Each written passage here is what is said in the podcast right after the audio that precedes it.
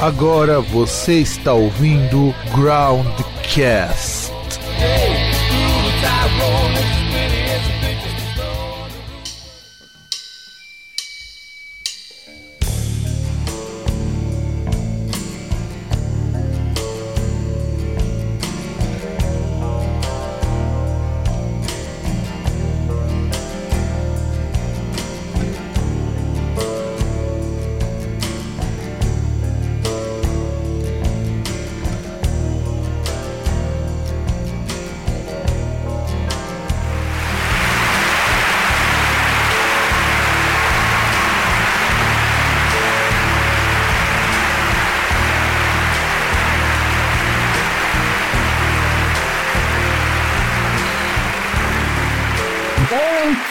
Ouvintes, caras ouvintes do meu do nosso broadcast, estamos de volta depois de quase um mês sem falar com o César. Ó, como faz tempo?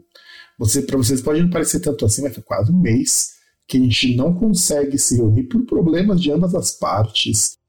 É, eu sou o Fábio e diretamente da Lapa, o, o homem que virou um instrutor mor lá do seu serviço, o senhor César. Queria começar diferente hoje. É, vou aproveitar uma coisa que tá na moda aí, né? Que você vê aí em alguns momentos aí o pessoal é, com o pessoal caraplégico, né? Você vê caras com mais de 30 anos caraplégicos, deficientes de feição e que não pegam ninguém. É, cara, paraplégico é muito bom, cara. Parabéns, parabéns. É, a categoria que eu me enquadro perfeitamente e, e, eu percebi que tem uma tendência, eu também quero entrar na modinha, que é o quê? Falar de três tipos de mulheres que você não pode se envolver. Ah, não, não, peraí, peraí. Eu, é. eu, eu, pra, pra, pra, isso está faltando um acessório fundamental nisso, você sabe qual que é, né? Cara, não, ah, não, não, porque já tem gente que não tem Campari, tem outras coisas. Então, exato, tá faltando Campari, pô. Então, não, não, não, mas já vai além do Campari. Tem, tem cara que faz de, de chapéu, assim, de boina, careca. É, tem um monte de coisa. Mas, então, e aí eu queria fazer essa listagem. E aí, número 3. Mulher que você não deve se envolver. Mulher comprometida. Eu acho que só vale a pena você pegar uma mulher comprometida se for, tipo assim, se ela tiver num relacionamento muito desgraçado, com um cara muito filho da puta. Tipo, ah, você vai pegar a mulher pra chifrar o Dudu Bananinha. Então vale a pena, mas se não for esse o caso, não, cara, é, na verdade, o, é, mulher com relacionamento, mulher comprometida, ela tem que se relacionar. É, afinal de contas, na precisa de aventura.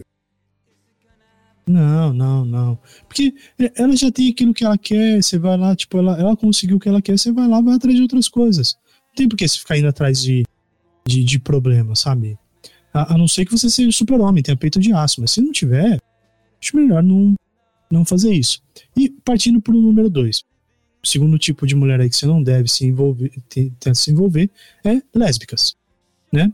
Óbvio, elas não gostam de homens, então não tem por que se perder tempo. Não tem por que você ir atrás. Ela quer mulher, ela é mulher, gosta de mulher. Você gosta de mulher, mas você não é mulher. Então, uma peça não se encaixa aí no, no quebra-cabeça. E o último, que é aí o tipo de mulher que você não deve tentar se envolver, que é mulheres que não gostam de você. Se você chegou na mulher, você foi lá, é, você trabalha com ela, qualquer coisa, ela, ela, pô, ela faz careta quando você aparece, sabe? Ela fala para as pessoas, ela fala mal de você, ela fala que ela não gosta de você. Ou você chegou na balada na menina e falou, e aí tal, não sei o que lá, vamos, vamos tomar uma. Ela falou, não. Aceita. É só isso. Aceite. Aceita que dói menos. Eu acho que é isso bom para começar assim, né? É, esse a, minha participação inicial, assim, acho que tá de bom tom. Não, não, tá perfeito. Na verdade, tá perfeito. E eu acrescento mais. Se você, por algum acaso, for um calvo de boina, tomador de Campari, e que já consumido conta do Red Pill, nenhuma mulher deve se relacionar. Eu acho que isso já deixa muito claro que, afinal de contas, se você é, tem todas essas características, eu aconselho ou a ficar só na mão, é mais seguro, ou procurar outro homem que talvez seja sua praia. Não, não, não procurar mulheres que, que você realmente não goste, porque, inclusive, é, eu nunca contei. Isso aqui, na verdade, ficaria muito bom, apenas um programa. A gente precisa voltar a gravar um dia só pra contar essas pérolas de Red Pill, né? Junto com a Mari. Mas eu vou contar uma história aqui que eu nunca contei, nem no apenas um programa. Só pra gente poder descontrair antes da gente começar o nosso programa. Eu ia falar outra coisa, mas eu acabei até esquecendo o que eu ia falar. Tem um camarada meu aqui que você já viu esse cara. Eu não vou citar o nome dele, mas você já viu ele. É, quando a gente foi lá no Fofinho, você já viu esse cara junto com a gente. É, e assim, uh, esse cara, ele, ele hoje virou assim um adorador do, do inelegível. Ele é adorador do cara. E durante muitos anos ele fazia, fazia acho que ainda faz, fisiculturismo. O objetivo dele era virar o, o monstrão do Arnold Schwarzenegger, mas ele era magro igual Puta, quem a gente pode comparar com que ele é magro? Ele é magro pra caralho. O cara é magro pra caralho. E assim, ele não ficava bombadão porque a genética dele não dava, ele não ganhava músculo. Ele ficava forte pra caralho, ele tomava bomba, inclusive, e não ganhava. Foi ganhar músculo 10 anos depois, tá? Só que o cara, pô, o cara todo dia, saía do trampo lá, que era um trampo pesado pra caralho, e ia malhar. O cara era, era, era pica.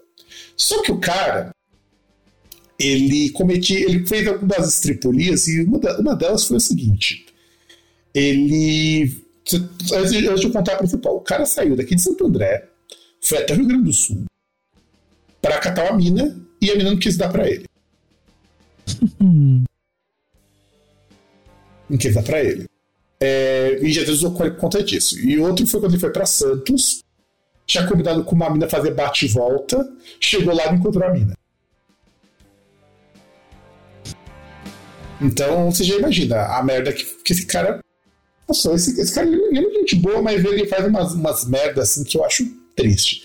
Além de curtir o inelegível, claro, que é a merda maior. Só que esse cara, uma vez, tinha uma menina que tá muito afim dele. Mas muito afim, muito afim mesmo. Ele é bonita até, tá? Menina é do caralho. E ele se deu. Por quê? Porque a menina tinha estria. Estria celulite.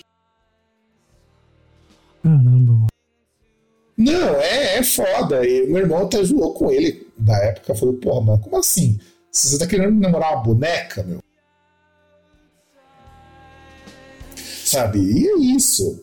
É isso. E hoje esse cara deve estar consumindo esses conteúdos do Red Pill, falando que mulher não presta, falando que tem mulher certa para se relacionar. Eu confesso que eu só vi os reacts, porque só uma vez que o YouTube me recomendou um vídeo desse daí e eu fiquei preocupado. Porque eu não consumo esses conteúdos bosta, nem. Aliás, eu fiquei preocupado que inclusive me recomendou uns conteúdos de fisiculturismo. Assim, eu não sigo nada disso. Nada, nada, nada. Aí depois ele me recomendou um conteúdo do Calvo do Campari. Eu vi, eu vi isso e falei, cara, não acredito que o YouTube me passou nos shorts o Calvo do Campari que já não tá mais tão calvo porque fez implante capilar. Tirou o cabelo do cu pra colocar na cabeça. É, mas continua sendo calvo do Campari, porque mesmo o cara não consumindo mais Campari, nem tendo calvo, é, é, o que ficou. É o que ficou. Mas, tema de hoje, caros ouvintes, até porque não era pra ser isso aqui hoje, mas eu, eu troquei de última hora porque. Ah, vamos lá. Shows no Brasil estão caros pra caralho. É, é, é esse o tema. E eu, quando eu falo caro pra caralho, eu não coloquei os shows individuais, eu me foquei nos festivais. Mas deixa eu só eu conferir aqui quanto que o show do Brujeria no Brasil custou. Só para eu para eu ter uma para vocês terem uma ideia do, do, quanto que esses shows eles estão caros. Deixa eu ver se fala aqui. Ó, 230 reais a, a pista. Sabe? 230 reais aqui em São Paulo. E, e assim, eu acho um problema show, inter, show nacional e internacional no Brasil eles estarem tão caros. E eu gostaria de um comentário, Você acha que, show, que os shows estão caros? Cara, assim. É, depende do referencial. Porque eu até tava dando uma pesquisada assim, mais ou menos, porque eu acho que assim, se for comparar shows no Brasil historicamente, sempre foi caro. Uhum. Nunca foi barato. Aliás, como qualquer outra coisa, eu lembro que a gente estava até discutindo uma outra coisa num momento aí, um, um, tempo atrás, não sei se você vai lembrar, questão de preço de console de, de videogame. Que não sei se foi na época do. Não, sei se foi do PlayStation 4 que. Acho que ia foi do 4. é, Acho que foi do 4. Custando 4 mil reais e tal. Não sei. Que aí eu até falei em relação ao console lá dele não vir com o jogo. E, e depois, quando você vai ver historicamente, você vê que, cara, sempre foi caro. Assim. Vão ter várias razões, sabe? Mas, mas sempre foi caro. Então. É, eu é... fiz um comparativo uma vez. Um SNES na década de 90, quando meu pai comprou um SNES, acho que ele pagou 150 reais no SNES. Convertido para a realidade de hoje, ia dar quase 3 pau. Hoje. Então, era mais que salário mínimo. É um salário mínimo e meio, dependendo do ano aí. É, não, em 94, começo do ano do, do plano real, o. Acho que, se eu não me engano, o salário mínimo estava em 70 reais. Sabe, era caro. Né, só que assim, você Sim. comprava uma fita de videogame por caríssimos 30 reais. Sabe, 30 reais era caro para uma fita de videogame. E uhum. hoje o cinema pagando 350 reais num jogo de PlayStation. Então, assim, questão que é caro. Mas eu uso referencial para a gente falar que as coisas estão caras. Na verdade, o Igor Miranda, lá do site do Miranda, ele também falou uma coisa que eu acho muito interessante que eu vou incluir aqui. Eu sempre uso um, uma métrica que o meu irmão falou uma vez, que eu acho que ela é muito válida, que é comparativo com o salário mínimo. Porque o salário mínimo uhum. é o mínimo que uma pessoa deveria ganhar sem fora os descontos, para a gente poder fazer essa comparação. Mas o Igor Miranda falou uma coisa que é verdade. O ideal é você pegar pelo salário médio. Uhum. Porque tudo bem que uma fatia grande das pessoas ganha salário mínimo, em torno de 40%.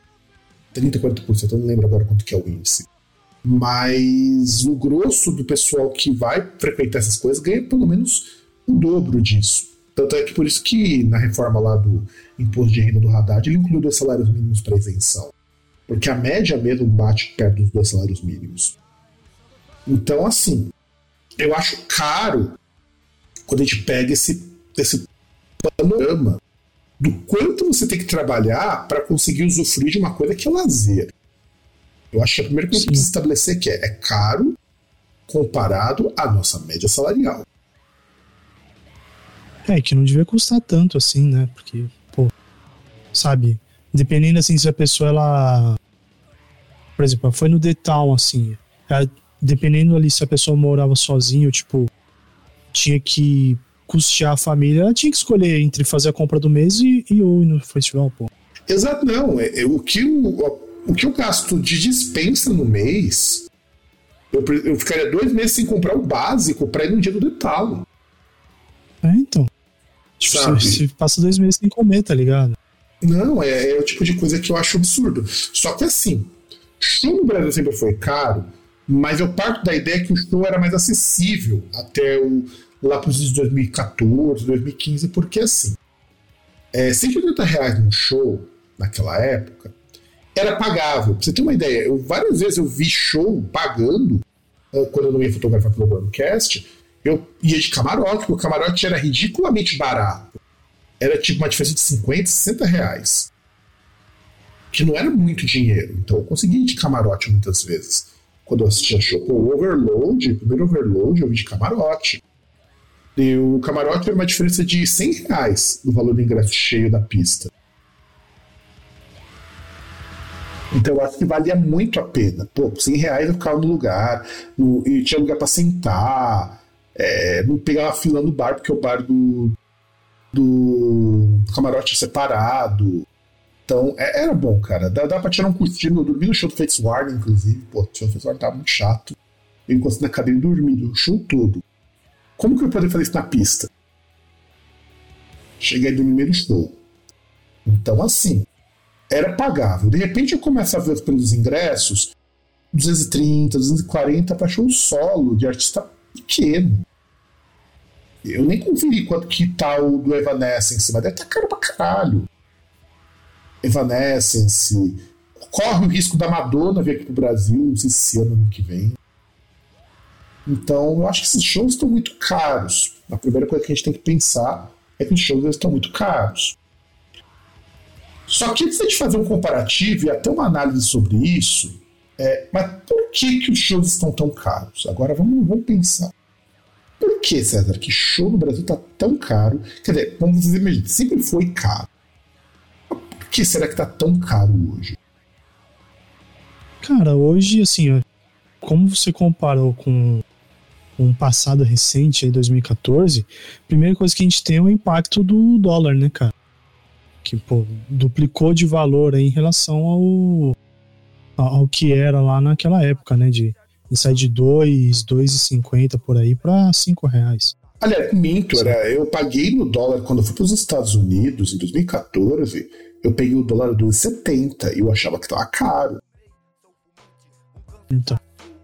E o nosso salário não, não dobrou de valor, o salário médio. Porque, olha que coisa interessante, se o salário nosso acompanhasse a variação do dólar, ia ter problema nenhum de pagar o show. Ia estar numa proporção mais ou menos parecida com o que a gente pagava naquela época. Mas o meu salário mesmo, é, de 2014 para cá, no bruto, ele não dobrou. No bruto ele não dobrou. Que do, daquele, daquele ano para cá, acho que meu salário aumentou cerca de mil reais. Cara, se o, se o salário se o salário das pessoas acompanhasse o dólar, aí que eu ia querer ver empresário chorando aí dessa saída aí de um e pouquinho, dois reais para cinco. Aí que eu ia ver, ia ser divertido. Exato, exato. E a questão do câmbio pesa porque todos os shows internacionais, até alguns nacionais, são negociados em dólar. E normalmente você vai pagar em dólar, é uma matemática meio confusa. Quando é show grande, você fecha o pacote normalmente com antecedência.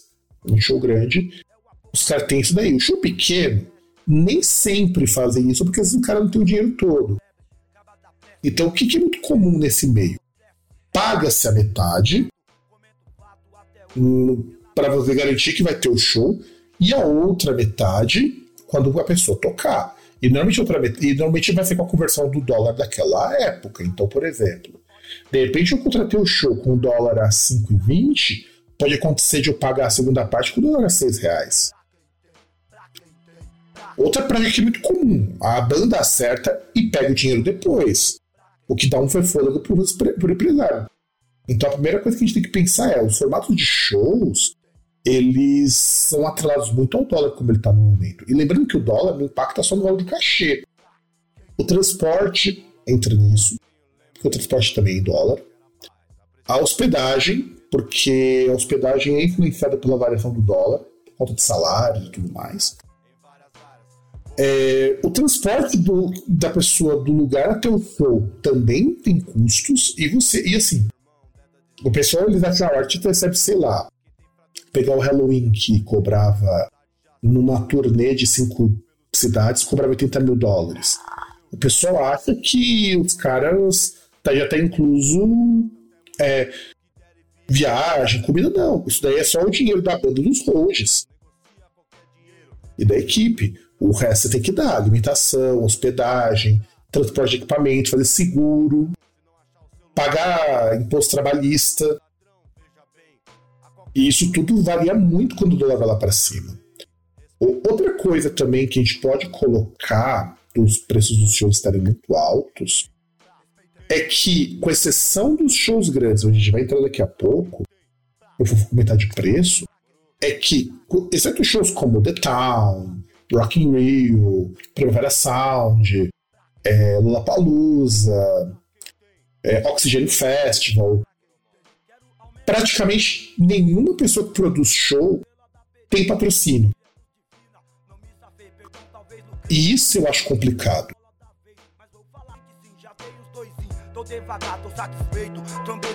Porque, vamos pensar assim, se o show tem patrocínio, tudo fica nas costas do empresário, então ele tem que assumir um risco muito maior. E, e, pensa no seguinte, César: se todos os shows pequenos tivessem um patrocínio como você tem, por exemplo, no Detal, que tem patrocínio da Coca, tem patrocínio. Coca da Heineken, se não me engano, a Heineken que patrocina o Detal. É, tem, todos, tem todos os patrocínios do. do Rock in Rio, praticamente, né? Mais a prefeitura de São Paulo. É, porque o Town, basicamente, ele é um Rock in Rio São Paulo, né? É, mais uma coisa a se lamentar que é um festival que, tipo... Sabe, é, é legal ter um evento desse, mas, cara... É ter um Rock in Rio São Paulo, tipo... É a mesma empresa, é, é o mesmo padrão de... De... De evento, né? Então, não, não muda muita coisa, né? Não, e aí você pensa, você nenhum desses shows grandes, shows pequenos e médios que a gente falou, na verdade, tem patrocínio. Então, o empresário vai ter que dispor um dinheiro. Eu chuto, eu chuto, tá? Pode ser que seja menos até. Que você produzir um show como o do Brujeria aqui em São Paulo não custou ao empresário, contando o aluguel da casa, mais menos de 30 mil reais. Não custou menos que isso. Porque Brujeria não é uma banda que cobra muito. Mas você tem uma porrada de coisa para pagar. Eu chuto que, assim, 30 mil reais brincando foi só pra banda tocar aqui no Brasil. Talvez você gaste mais, sei lá. É claro que você tem cinco shows, então, então várias empresárias diluem esse custo. Diluem entre os cinco. É que, se eu não me engano, cada show é um empresário diferente e diluir ainda mais o custo porque está vindo para a América Latina. Então, você paga menos pelo voo, já que você dilui o custo com todos os empresários que vão, que eles vão tocar. Só que assim, cara, 30 mil, você tem que pegar uma casa como o Carioca Clube, cara, que tem lotação entre 5 a 8 mil pessoas. Você tem que fazer uma média de quanto que você vai precisar que o show custe para ele se pagar. Aí, vamos fazer uma conta rápido aqui. Vamos chutar que o show do Brujeria custou 50 mil reais para produzir. Que seria uma média ok. Se. Agora vamos supor, quanto de público você acha que Brujeria conseguiria colocar no Carioca Clube? Sei lá, umas 3 mil pessoas, talvez. 3.500, vamos chutar o camarote ali, 3.500 pessoas. Se eu tivesse que pegar com 3.500 pessoas, cada, cada pessoa teria que gastar é, uma média de. Eu teria, eu teria que conseguir vender esse ingresso para. Deixa eu ver eu acho que eu fiz o cálculo errado aqui. Deixa eu ver, 50 mil dividido por 3.500. É, deu isso aqui mesmo. Eu teria que conseguir por volta, para não ter prejuízo, que eu vendesse 3.500 ingressos a 150 reais. Para eu não ter prejuízo. Isso Mas, contando só, o show, só a banda. Só a banda, exato. Tô só a banda. Então quer dizer, se o show me custou 50. Inclusive, ó, se o show me custa 50 mil e eu vender o ingresso a 140, a 150 reais, eu precisaria que o meu show tivesse pelo menos 3 mil pessoas. E assim, eu, tô, eu, não, a gente considera, cara, esse cara tem que ter lucro, os cara tem que contar com o fato de que você não vai ter a lotação máxima. Então a conta vai não vai fechar. Hum? Vai ter meia. Vai ter meia, então, que inclusive é um outro problema que a gente precisa comentar. O problema da minha entrada. Eu sou super a favor, até porque eu pego minha entrada, de que exista minha entrada para professor, para idoso, para estudante, mas por que, César, minha entrada é um problema?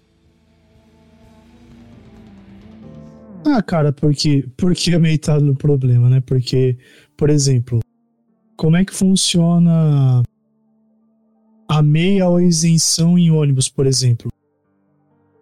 Metade a pessoa paga na tarifa, outra metade o, o Estado ou a prefeitura paga para a empresa concessionária. No caso do show, não, né? E também porque tem gente que falsifica a carteira, né? Que, aliás, é onde temos um grande problema. O grande problema da minha entrada, no, pelo menos em São Paulo, mas acho que no resto do Brasil não deve ser muito diferente, é porque você passou a ter muita gente falsificando a carteira de minha entrada. Então, antes, quem ia assistir um show, sei lá, do Brujeria, 30%, 40% dos ingressos no máximo, estando muito alto, era minha entrada. Juntando alto. Então, tudo bem, você compensava o valor da minha entrada deixando o ingresso cheio mais caro. E, consequentemente, a minha entrada ia ficar um pouco mais cara. De repente, você começa a ter show que quase todo o público pega meia. E essa é uma lógica muito de show grande, tipo o show do Coldplay. Ou Coldplay não. Vamos pegar um exemplo mais pontual. Show da Taylor Swift. O ingresso da Taylor Swift é caro para um caralho. Mas quase todo o público pega meia. Ah, mas Taylor Swift, quase todo o público deveria pegar meia também, né? Porque são poucos. Ah, pela perfil, assim, são poucos, assim, acima de 18 anos, né? Já não teriam essa isenção. Exato, até uns 20, vai. Vamos imaginar um universitário que veja também. Ah, não, não, eu tô falando 18 anos, assim, pensando, tipo, público é, infanto-juvenil, sabe? Tipo, eu tô nem pensando assim, mas Claro, dá pra você pegar até uns 24 mais ou menos ali e tal, mas. Cara, é. Show do, do BTS, por exemplo, se tivesse show do São Paulo. O ingresso vai ser uma bica. Sim. Por que o que vai ser uma bica? Porque a maior parte dos, das fãs, porque o público é feminino é mais preponderante, tem medo de 17 anos. E, e, tanto que quando a gente foi ver o filme do Queen, você lembra a quantidade de adolescente que tinha para ver o show do BTS que ia ser transmitido? Sim. Assim, parecia sair de escola. É, é, gente ali que eu acho que quem fosse mais velho ele tinha 17. Mais velho. Não, quem era mais velho era o pai, era o pai que tava junto lá com a, com a molecada de 16, 17. Tinha muito pai também, verdade, cara. Tinha muito pai ali. Muito pai. E assim, era gente muito jovem. Então, se você vai fazer um show do BTS, BTS ou qualquer um desses artistas de K-pop, o ingresso vai ser caro. Por, por, essa lógica, a maior parte pega a minha entrada. Tanto que a, a, gente tem uma lei, e, e olha como que essa lei é engraçada, né? E lei federal é onde a gente tem muito conflito, inclusive. Estudante tem direito à minha entrada. Ponto. Independente de quanto de quantas entradas o, o show tiver. Em São Paulo, nós temos uma regulamentação que, além de incluir professor, aposentado, essas coisas todas, coloca uma cota de 30%. O que dá briga quando você vai colocar no pau, porque é, você não pode colocar uma lei que vá contra uma lei federal. Então, a lei Sim. federal ela é muito clara. Não tem essas coisas de 30%. Só que assim, tem lugar que aplica, mas eu vejo pouquíssimos lugares fazendo valer os 30% de minha entrada. Porque o processo é meio tenso, porque eles perdem esse processo se alguém entrar. Mas eu concordo, ele é um problema, a minha entrada. Porque muita gente passou a falsificar a carteirinha. E essa falsificação, para o empresário pequeno e médio, quebra as pernas. Porque ele tem que pensar o seguinte: o ingresso da entrada cheia tem que ficar muito mais caro para compensar as meias. O que, que você ia falar, César, que eu te interrompi? Não, então, e, e, justamente não percebe que com esse aumento aí do pessoal usando meia, aumentou enormemente o valor do ingresso, né? Tanto é que hoje eles inventam uma coisa chamada entrada solidária que você doa um quilo de alimento ali e paga a meia, que na verdade não é meia, é uma inteira. Inclusive, já teve muita gente que meteu processo porque. olha que expediente merda. Precisava chamar o Jean, um amigo meu, pra falar isso melhor, que ele entende mais do que eu. Mas a partir do momento que, você, que todo mundo paga meia, não existe a meia ali. Quando você tem entrada social, não existe meia entrada. Quando você já paga meia, quando ninguém paga inteira. Porque quem vai pagar inteira no evento, que se você levar um quilo de alimento, você paga meia. Então, legalmente dá problemas isso, dá muito problema. Então, mas, mas agora, isso é uma briga que, assim, Tem gente que considera que isso é furada, tem gente que considera que isso é legal, e fica um embrólio meio foda. E que mais, César, motivo você acha que show no Brasil é cara pra caralho, além da minha entrada? Ah, cara, eu acho que tem um, um componente aí também, questão de que no Brasil tudo é caro, né? Por, por definição, né? Então as pessoas já, já fazem uso assim, já abusam um pouquinho, pesam um pouco na mão em relação a cobrar, né? Porque foi, foi o que eu falei, historicamente o ingresso é caro, não é caro só agora. E aí é meio complicado isso. Não, sim, a gente tem tudo muito caro. Inclusive, vamos fazer um comparativo de preço de show. Na verdade, eu me foquei em festival.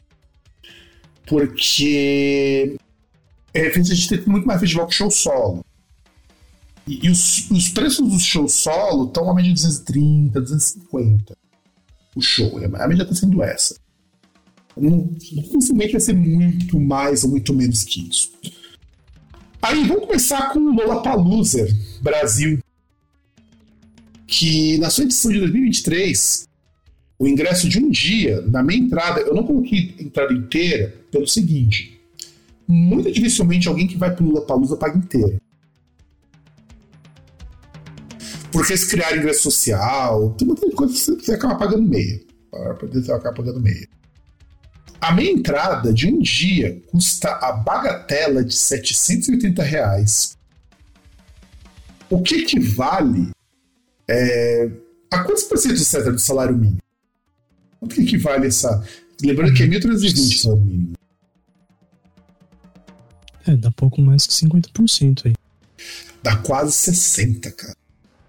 Dá quase 60%. Um dia. Um dia. Agora, se você. Eu só tô pegando entrada mais simples, tá? Não tô pegando as entradas de luxo lá, não. Pegando mais simples. A entrada mais. A entrada assim, todos os dois dias, que aqui no Brasil foram dois dias a última edição, custa R$ 1.020 a meia. O que dá 77% do salário mínimo brasileiro. É, eu acho foda, cara. Você tem algum comentário sobre, essa exorbitância de preço? Ah, cara, é, é aquele negócio. Eu, eu, foi o que eu falei, tipo, tem a ganância do pessoal e. E é isso. Isso, isso é Brasil. Não, é, é impressionante, porque é um evento com patrocínio, é um evento que você tem apoio da prefeitura e ele é um evento que entra na categoria de evento elitizado, porque ele traz alguma, alguns pormenores aí, que depois a gente vai falar um pouquinho, que torna o evento elitizado. Tem alguns elementos aqui que a gente tem que pensar além do preço. Ele é um evento que todas as edições aconteceram no Autódromo de Interlagos. E é um lugar horroroso para você chegar, é horrível chegar lá. Você está tendo Detal lá, você vai ter o Primavera Sound lá, e é um lugar horroroso para chegar. É um lugar que você tem uma linha de trem nova que chega lá, uma linha mais recente, mas é um lugar horroroso. O transporte para chegar lá é ruim. É... é, mas recente entre aspas, né? Porque é uma das linhas assim campeãs em falhas. Inclusive, quando teve o primeiro dia do Town, teve falha também. Que rompeu o cabo. É, eu não lembro qual que foi ali a, o problema, mas é, é incrível que o problema ele deu mais para quem tipo vinha do extremo da linha para lá do que pro contrário, né? Exato. E aí olha só, é um lugar horroroso. É péssimo para você chegar se você não for de carro. É. Então já temos um limitador aí pro evento. É um evento que você vai ter que ir de carro. Só que de carro, você deixa seu carro em algum lugar. Não, de, não, de carro é, de carro é complicadíssimo, cara. Mas é a única maneira de você ir e voltar de uma maneira mais ok, tá? Porque imagina que o evento acaba às 23 horas, se você morar muito longe, você não volta para casa. Não, então, mas aí é que tá. Teoricamente tem aquele lance também que o a CPTM nos dias do festival vai funcionar 24 horas. Ou seja, você tá saindo 10 horas da noite, ou você tá saindo 2, 3 horas da manhã do, do festival, a estação ali tá aberta para você embarcar. Então, E algumas mas, isso- estações abertas para mas aí você, por exemplo, imagina que você precisa ir pra Zona Leste. Você não vai ter condução lá. Não, não, então, é que, é que aquele negócio, por exemplo, eu concordo com você que, assim, vamos supor, o cara ele mora. Cara, o cara mora depois do. Puta, esqueci o nome do hospital agora. Depois do Hospital Santa Marcelina. Que, por referência, fica perto ali da. Da estação Itaquera, da linha vermelha. E de uma estação lá, não lembro qual que é, da CPTM. Que as duas param no mesmo lugar. É, acho que é Itaquera, inclusive. Itaquera também, Itaquera. Sim. De lá você tem que pegar um ônibus. Aí você já não tem um ônibus. Então concordo com você, realmente. A logística já, já complica nesse ponto. Ah, você tem o trem, você tem o trem, mas tipo, você vai parte do trajeto. Por exemplo, você consegue, sei lá, sair para chegar até Santo André, mas de Santo André para chegar em casa você não consegue. Não, eu fico contar que o trem de Santo, de Santo André é até rápido, porque são só dois trens. O trem pra lá é bem Não, rápido. não, não tô, não, não tô nem falando em velocidade, eu tô falando em Em acesso. questão de você não ter aquele. Você não ter o ponto final ali da viagem. Porque, por exemplo, são, são três trens, né? Porque você pegaria. você- por exemplo, você saindo, né? Você sai ali, você pega a linha. Jundiaí, você vai pra Jundiaí. Ah, não, não, não. Não, não, não. Não, não, tô falando pra você voltar. Ah, você não, voltar, sim. você pega a, a, a linha Esmeralda ali, né? Que você vai até é, Presidente Chantino, até Osasco. Ali você pega a linha Diamante, desce na Barra Funda e aí você pega o 710, né? E aí você vai direto. Não, isso, isso, três isso similar no centro de Santo André, que não é meu caso, tá? Só pra avisar pro Buto ouvinte, que não é meu caso, ainda teria que pegar um Não, mas. Não, então, mas é, mas é o que eu tô falando, porque assim. é, qualquer pessoa que não more do lado da estação, ela tem essa parte da logística que é o ônibus, que já fica prejudicado. Vai ter que Não. apelar para um Uber, talvez. Exato. E, não, e, aí, assim. e, não, e aí, olha só, aí, aí vamos, vamos somar ainda mais problemas. Além do lugar, você assim, beleza, você vai ter que ir de de carro, se tiver o carro, alguém pode te levar. O estacionamento de lá custa uns 200 conto para você deixar o carro ali. Por exemplo, se eu fosse, pra mim, o horário que eu saísse não tem problema, porque eu moro do lado, assim, 10 minutos na estação de trem. Então, por exemplo, pegaria um trem e outro, desço na estação, venho a pé, tranquilo. Então, mas aí, tipo, cara, é, Então, é, é uma logística complicada. Não, não, e aí é o seguinte, beleza, né? É, você tá pagando isso para um, pra um evento que o último show acaba duas da manhã. E o que eu já acho muito errado, porque se o show acaba duas da manhã, você tem que ter condições para que a pessoa possa ficar pelo menos até às seis. Na verdade, até às quatro, quatro, quatro e meia já tá funcionando, mas não é toda estação. Seis horas já tem movimento, é mais fácil de voltar. E você tá pagando caro por um show que você vai ter que encontrar comida e tal. A gente vai comentar depois o, o que torna a vida elitista. Agora, vamos comparar com o Lollapalooza Estados Unidos, lá em Chicago. E esses preços são do, do evento pro ano que vem, tá? Do ano que vem. Para você em um dia, você paga 125 dólares. Que não é barato para os padrões deles, tá? 125 dólares é bem caro já. Só que o salário mínimo em Chicago é de 2.687 dólares por mês. Que eles pagam 15,5 dólares a hora. Mas ninguém ganha isso, tá? A maioria dos salários está em torno de 5, 6 mil dólares por mês, tá, gente?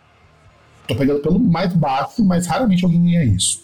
O salário normalmente é mais alto que isso, bem mais alto que isso.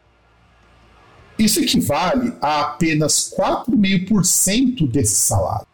A pessoa teria que trabalhar é, para pagar esse salário, para pagar isso daqui, ela teria que trabalhar três dias para pagar esse ingresso. Em três dias de trabalho, ela paga esse ingresso. E o ingresso para dois dias custa 220 dólares, o que equivale a 7%. O ingresso para três dias, porque esse evento no ano que vem dura bastante, custa 330 dólares, que equivale a 12%. Mas o ingresso para quatro dias, que é um ingresso muito vantajoso, custa apenas 15 dólares a mais. É, tipo, 35 dólares a mais do que de 3 dias. E equivale a 14% do que você ganha por mês. Seria mais ou menos, se você ganhar o mínimo, você trabalhar uma semana para conseguir ir os quatro dias, tá? Se quiser os quatro dias. Com mais banda, com um transporte acessível, porque o transporte é perto. Dali tem ônibus em quanto é lugar. E, e, não faz sentido essa diferença ser tão grande, porque você quer ver como que fica ainda pior se você converter isso em reais. A, a, ainda assim, o ingresso é mais em conta do que o nosso. Se você tem noção de que se eu converter agora, eu vou converter o ingresso de dois dias, tá? Dois dias. É, vamos ver, 220 dólares em reais custaria 1.097 para dois dias a inteira, tá? Isso aqui não é a minha entrada, porque aí o estudante tem um descontinho de 30%. A inteira deles é quase o preço da nossa meia nos dois dias. Vocês têm noção gente, de como que a gente paga caro? Você imaginava, assim, eu sabia que os, os preços eram assim, muito discrepantes, mas o que você achou? Você achou muito discrepante? Considerando que o Lollapalooza tem a opção de quatro dias ano que vem pra lá. E, cara, é. Sabe? É, é, é uma lógica que, que se adota aqui que não faz sentido, né? Aí, vamos pegar a Primavera Sound, que é onde eu tomei os maiores sustos. Que é um evento que eu pretendia ir, tá? Eu pretendia ir, mas não vai rolar, não. Não vai rolar, não. Eu, na verdade, não vi, eu, deixa eu até ver, é, porque eu acho que isso aqui é o preço da inteira. Se for preço da inteira, até é ok, mas é, eu não vi. Acabei esquecendo de colocar isso daqui. Deixa eu só verificar se é o preço da meia ou da inteira. Ah, esse ingresso. Ah, que já está no quarto lote, inclusive. Um ingresso por dia. É, deixa eu ver. Porque tem que ter a minha entrada. Eu acho que eles não estão. Ainda por cima é o ticket for fun. Hum, deixa eu ver. Não, essa empresa é inteira mesmo, não é da meia. Então a gente pode depois fazer um, um cortar isso aqui. Vamos ver o dia de domingo. Não é isso aqui mesmo, isso aqui é a meia. Meia não, são 40%. Os caras são muito filhos da puta. Os caras fazem o ingresso. Tá, o estudante tá custando é, 495. Que é a, a, minha entrada aqui, tá? Então ele tem minha entrada aqui.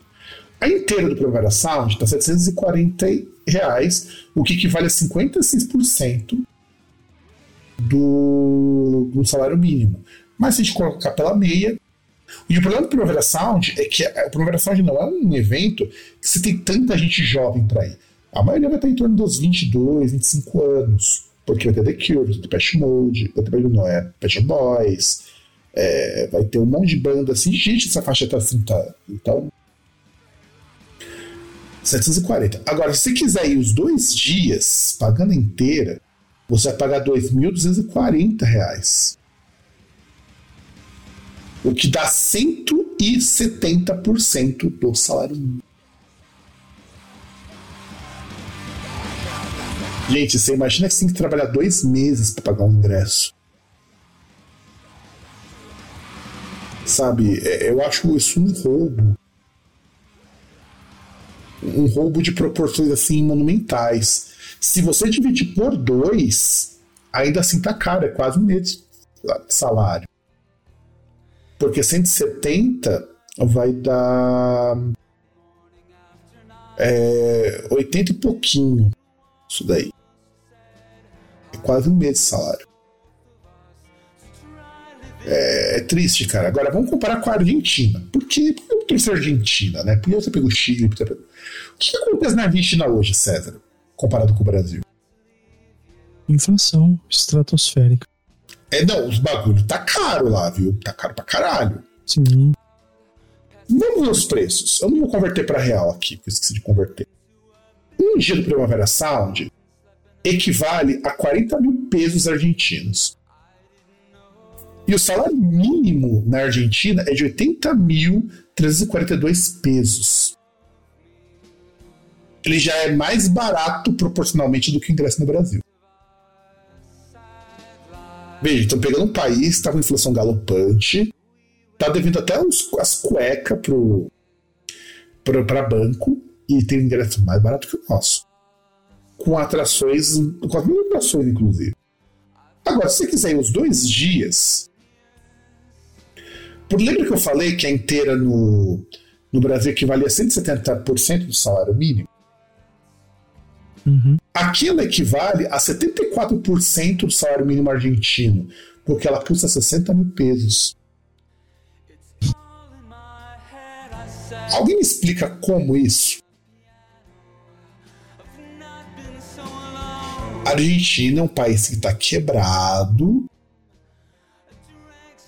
e a inteira do Primavera Sound está mais barata na Argentina que no Brasil. Qual a desculpa para o Brasil tão caro assim? É, é foda, né? Porque chega num ponto que parece que a gente tá custeando os, o festival dos caras, né? Não, e assim, a projeção de público no Brasil, para fazer lá em Interlagos, é muito maior do que a nossa previsão de público. A previsão de público, aliás, a previsão de público é muito maior do que na Argentina, que tem uma população muito menor que a nossa. Qual é a conta que eles fazem? Sabe, eu fiquei assustado com isso, porque, tá, ó, pra vocês terem uma ideia, gente, é mais barato eu viajar pra Argentina, ficar uns dias lá, assistir Primavera Sound nos dois dias e voltar pro Brasil do que comprar o nosso ingresso aqui. Você vai lá, come um choripan, come uma, umas parrijas, come alfajor, traz uns pra cá ainda e é mais barato. E é mais barato, cara. É... Não faz sentido isso. Não faz sentido. E veja, nós estamos pegando um país que está quebrado. Sim. Então, essa lógica não bate. Aí, é claro que eu precisava pegar o de Madrid, que é da onde veio o Primavera Sound. Ele só tem ingresso para os quatro dias, tá? Ele não vem ingresso para dia ainda. Eu procurei, não achei. Para os quatro dias custa 250 euros. E o salário mínimo na, lá, lá em Madrid é 1.080 euros por mês. Cara, 250 euros, 23% do salário, para ir quatro dias. Se eu fosse dividir 250 por 4, para eu ter mais ou menos uma ideia de quanto custa o ingresso por dia, custariam 62 euros. Vamos chutar 70, vai, 75 euros por dia. Porque o ingresso diário ele é mais caro. Se custar 75 euros, é o ingresso mais barato do que no Brasil. E mesmo se converterem, gente, sai mais barato que no Brasil. Porque 75 euros. Deixa eu só eu ver aqui. Quanto que vai ficar 75 euros? Ele fica 400 reais. E quanto que tem ingresso para uma de mês? 780, 740, né? Uhum. Cara, não justifica, cara. Eu converti em euro. Não faz sentido, cara. Não faz. Assim, eu sei que tem um monte de custo aqui no Brasil. É caro. Mas como essa discrepância? Sabe, é um evento que tem patrocínio, é um evento que tem dinheiro. E, e porra, mano, o ingresso tá uma bica. Está uma bica. Mas vamos, vamos falar de outro festival agora mais na nossa praia, na praia do César, né? Que é o Summer Breeze, metal, rock do mal, né? Que não teve edição esse ano, justificava porque dá pra perceber que os caras, com o preço que eles estão cobrando, não tá legal. Eu peguei o preço do Summer Breeze do ano que vem, que já tem preço dos ingressos. 350 a meia entrada. Tá? 350 a meia entrada. Por que, que eu considero uma entrada não peguei a inteira? Porque eles têm meia entrada solidária. O que isso quer dizer? Nem paga meia porque meia não existe. Então, isso equivale a 26% do salário mínimo. Já os dois dias, 650, equivale a 50, quase 50% do salário mínimo. Na Alemanha, que eles só vendem para os três dias, eu não achei ingresso unitário, para o ano que vem, está custando 200 euros, o que equivale a 12,6%, porque na Alemanha o salário mínimo é de 1.584 euros. Comentário, César, sobre esses valores assim tão discrepantes. Cara, não tenho o que comentar. É. Cadê o, o, o Toreto? Diz Brasil, cara. É isso aí, cara. Não, não é. Não pra, é, é foda, cara. É, é revoltante. Cobra-se isso. Cobra-se isso porque tem gente que paga. Não, e não que eu acho que os eventos precisam ser super baratos ou precisem ser de graça. Eu só acho que os eventos tinham que ser mais adaptados para a nossa realidade de consumo. Eles deviam ser acessíveis para mais gente ter, poder assistir, né? Tipo, a ideia de ter cultura e, e até acho essa questão do local eu acho interessante também, é porque assim a gente tem que estimular as pessoas a ter cultura. Então, tem vários lugares, sabe? Ter várias coisas para as pessoas poderem assistir. Exato. Agora vamos falar só dos dois eventos brasileiros. Detal.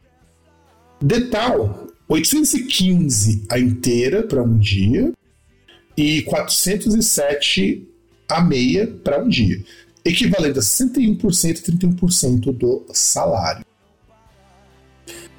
Para você em um dia na verdade, sexta e domingo, né? Porque sábado é mais caro, eu não, peguei o preço, mas.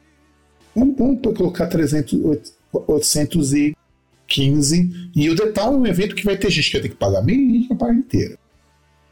Porque o público não é tão jovem assim. Então teve gente que pagou inteira aí. Então é um valor assim caro, caro. E o Detal me revolta pelo seguinte: você já viu as atrações do Detal? Não. A maioria das atrações brasileiras você vê em Centro Cultural de São Paulo pagando 30 conto. A maioria. E vai, tudo bem, você tem Foo Fighters, você tem Coldplay, Coldplay não, esse ano o Maroon 5, o Bruno Mars. Beleza, são os headliners. Mas não justifica, cara, esse preço. Ainda que ele tá mais barato que o Lola, mas não justifica esse preço, sabe? É um evento que tem patrocínio de tudo quanto é marca.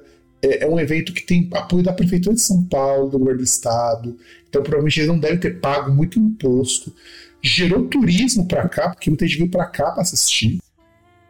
É evento do, da empresa do Medina, pô. Já tem uma puta. Já tem todo o know-how pra fazer, tá ligado? Não é.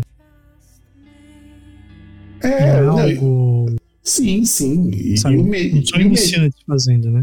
Exato. E o Medina sabe organizar evento, porra. Sabe, Medina sabe organizar um evento, Medina sabe é, fazer as coisas. E, e, o Medina não é aquele cara que você vai que vai organizar qualquer evento. Ele não vai. Ele vai. É, o, o Rock in Rio é um evento que já faz parte do calendário da cidade. Então é um evento. Inclusive, são eventos importantes. O Rock in Rio é um evento importante no Rio de Janeiro. Que foi o primeiro grande evento no Brasil, a gente até comentou isso há muitos anos atrás, que abriu as portas do Brasil para o mundo. Não que não houvessem shows internacionais antes, pô, meu pai viu Queen em São Paulo. Mas de grande repercussão, o Rock in Rio foi foda. Só que o Rock, só que podia ser mais barato. Gente, um evento desse, se cobrasse 400 reais inteira por dia, já estava muito bem pago. Porque esse evento já vai se apresentar pago. O dinheiro do ingresso do Medina não é evento, um ingresso para pagar o evento. Porque é um evento que vai lotar todos os dias. Não é porque pegou feriado. Pô, uma semana pegou feriado, cara. Teve show na sexta, na quinta-feira. Porra, mano. Então dá para fazer mais, mais em conta. E vamos falar agora do evento que me fez criar essa pauta, né? O Setembro Negro, que segundo uma página narco aí, é um evento elitista, que inclusive a gente vai tentar determinar o que faz um evento elitista, cobrando 230 reais um dia do evento. Quer dizer, agora não tá 230, agora tá um pouco mais caro porque acho que já tá no terceiro quarto lote. E que equivale a 18% do salário mínimo, e os quatro dias, que na verdade eram três, mas conseguiram vender tanto ingresso que conseguiram fazer um quarto dia de evento. Então o ingresso passou a valer para quatro. Com, por 550 reais, que equivale a 48% do salário mínimo. O que, se você parar para pensar, dá menos do que. dá mais de metade do que você pagaria no show solo aqui em São Paulo. Comentário, César. Cara, é isso. E eu até tava buscando um, um outro dado aí para para colocar junto, que é justamente assim, questão de que como é, é, é caro desde sempre, né? Por exemplo, uh, tem aquela coisa que eu sempre falo, que eu fui em um show só grande, que é o show do Metallica em 99 aqui em São Paulo. Quando eu paguei, eu paguei 80 reais é, inteira pro meu irmão. Porque meu irmão, como estudava no SESI, é, não sei por que essa palhaçada que tinha antigamente, que pessoa estudando no SESI não podia ter carteira de estudante. Não poderia pagar meia, porque tipo, é, era mantido pela indústria. E o salário mínimo era 136 reais. Ou seja, era 58% do valor do salário mínimo. E no caso dele, eu paguei dois ingressos, porque eu paguei o dele e o meu. Paguei 120 reais. Paguei quase um salário ali no, nos ingressos. Então, assim, historicamente é caro. Só que, porra, não devia ser assim. Não, e depois, então, o Metallica é até, é até entendível ser um evento caro, porque o Metallica é uma da cara até fora do Brasil. O show Metallica não é um show barato, mas não precisava ser tão caro. E aí entra na discussão que eu queria levar para ti. O que torna um evento desse, um show deselitizado? Eu já eu advogo que o preço é um dos fatores, mas não é o único. Porque a gente viu Setembro Negro. Setembro Negro é um evento caro. Eu não acho que 550 reais é barato. Mas está muito longe de ser elitizado por conta desse preço.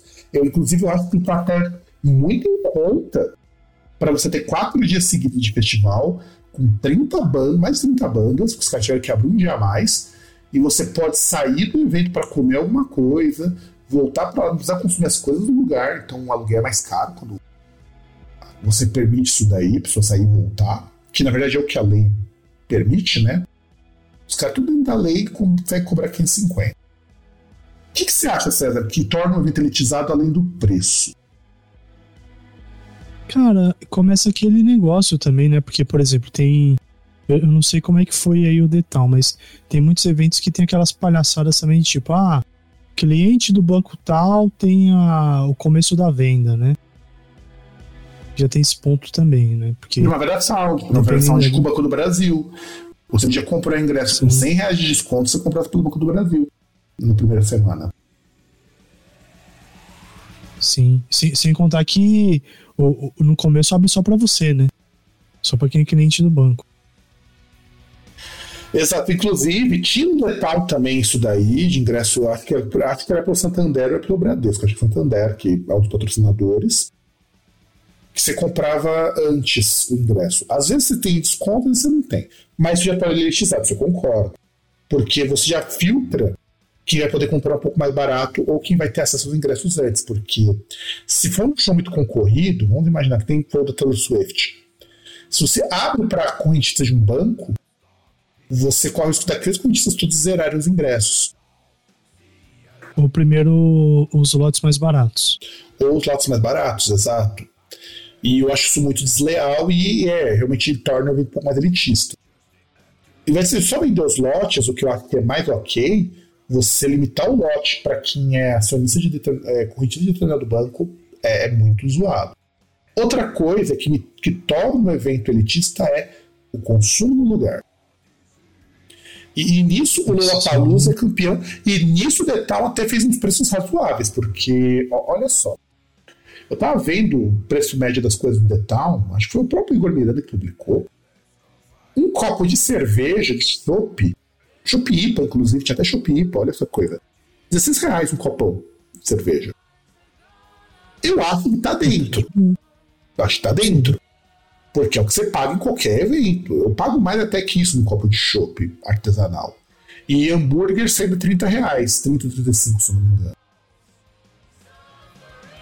Eu acho que tá dentro, sabe? Esse é um preço que eu acho muito razoável.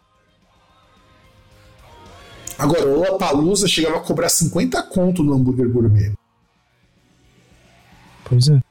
E você chegou a ver a foto do, dos lanches lá do Lollapalooza? Não. Um hambúrguer minúsculo, cara. Um hambúrguer menor que o Big Mac. Que já é um hambúrguer pequeno. Cara, é, é, é um negócio que, assim, é revoltante. É quase aquele cachorro-quente padrão Copa, né? Padrão Sim. FIFA. Inclusive, deixa eu até achar. Eu... Já que você lembrou do cachorro-quente do. Porque saiu o. O cachorro-quente do Lollapalooza, né? 22 reais o cachorro-quente do Lollapalooza, tá? 22 reais. Que eu também acho um roubo. Deixa eu ver se eu acho. Aí você tinha uma, uma um squeezezinho do Lollapalooza pra tomar água, o que eu também já acho meio caô. Deixa eu ver se eu acho uma imagem do cachorro quente do Lola. Ah, tem, tem aqui. Cara, é o tipo de coisa. Vou, vou só copiar o endereço de imagem para você ver ah, tá aqui tá melhor. Mas esse daqui é uma edição. Vou te mostrar aqui uma foto.